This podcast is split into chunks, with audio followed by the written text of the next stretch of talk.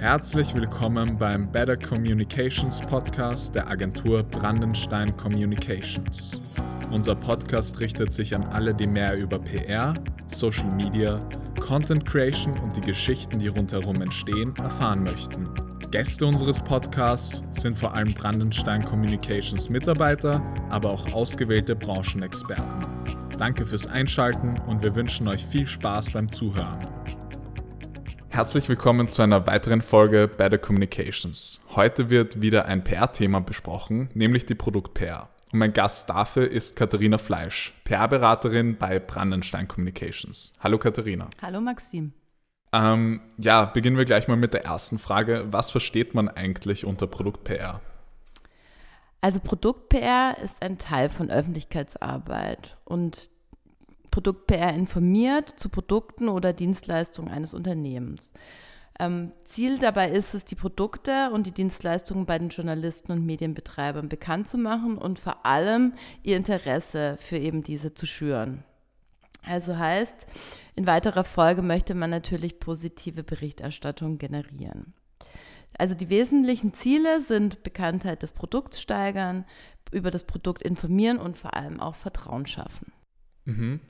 Und warum ist Produkt-PR so wichtig? Ist da zum Beispiel Produktwerbung nicht wesentlich effizienter? Also das kann man so nicht sagen. Denn PR möchte einfach informieren und Interesse wecken. Und die Werbung möchte die Zielgruppe zum Kauf anregen. Und wenn man jetzt einfach mal weiterdenkt, also man kann auch gut sagen, wenn man jetzt PR und Werbung kombiniert, kann man auf allen Ebenen auch eine gute Kundenkommunikation erreichen. Also das eine schließt das andere nicht aus. Mhm, alles klar. Und äh, kannst du ganz kurz erklären, wie erstellt man Texte für die Produkt-PR und worauf muss man dabei achten?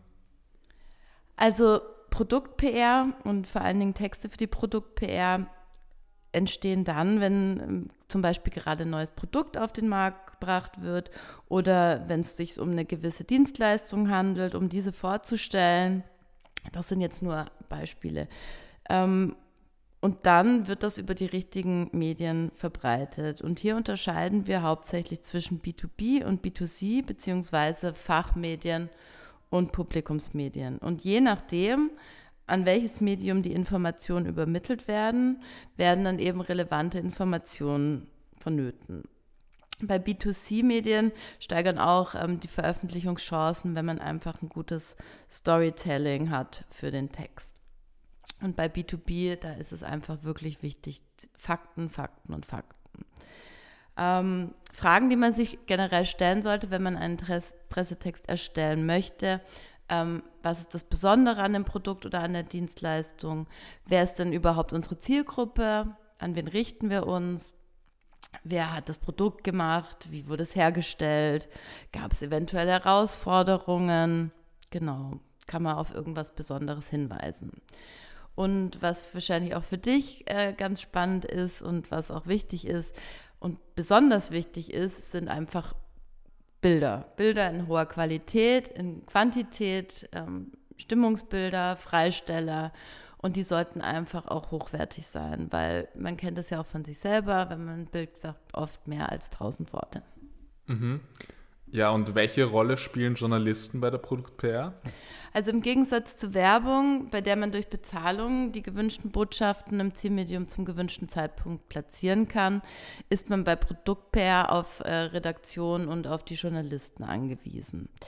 In Bezug auf Produkt-PR spielt neben objektiver und faktenorientierter Kommunikation dann auch manchmal die emotionale eine Rolle. Journalisten werden quasi zum Konsumenten, der überzeugt werden muss vom Produkt, von den Informationen. Und dementsprechend hilft es, die Themen systematisch zu entwickeln und diese Bedürfnisse den Medien dann anzupassen. Und so ergibt sich für die Journalisten eine Geschichte, die für den Leser interessant und relevant ist. Mhm. Ähm, sogenannte Samplings gehören ja auch zur, zur Produkt-PR dazu. Was ist das genau? Ja, also Samplings sind ähm, ein Teil von der Strategie und ähm, als allererstes die Vorgehensweise ist, man recherchiert, an wem man Produkte samplen möchte. Also die passenden Journalisten oder Blogger, die den Zielmarkt einfach erreichen, also die Zielgruppe. Und wenn man dann einen guten Verteiler hat, dann weiß man auch eigentlich, wer diese Journalisten schon sind. Also meistens hat man ja schon einen Verteiler und kennt auch die Journalisten persönlich. Der persönliche Kontakt ist nämlich wirklich wichtig. Und dann kontaktiert man die Journalisten und dann fragt man, ob sie Interesse daran hätten. Und ähm, ja, dann macht man sich einen persönlichen Termin aus und dann trifft man sich. Und ähm, ja, was ganz wichtig ist bei Produktsamplings, sie brauchen einfach einen Kontext. Also man sollte die ganzen Informationen, die man hat, ähm, sollte man einfach dem Journalisten dann auch mitbringen und ihm alles mitteilen. Mhm, verstehe.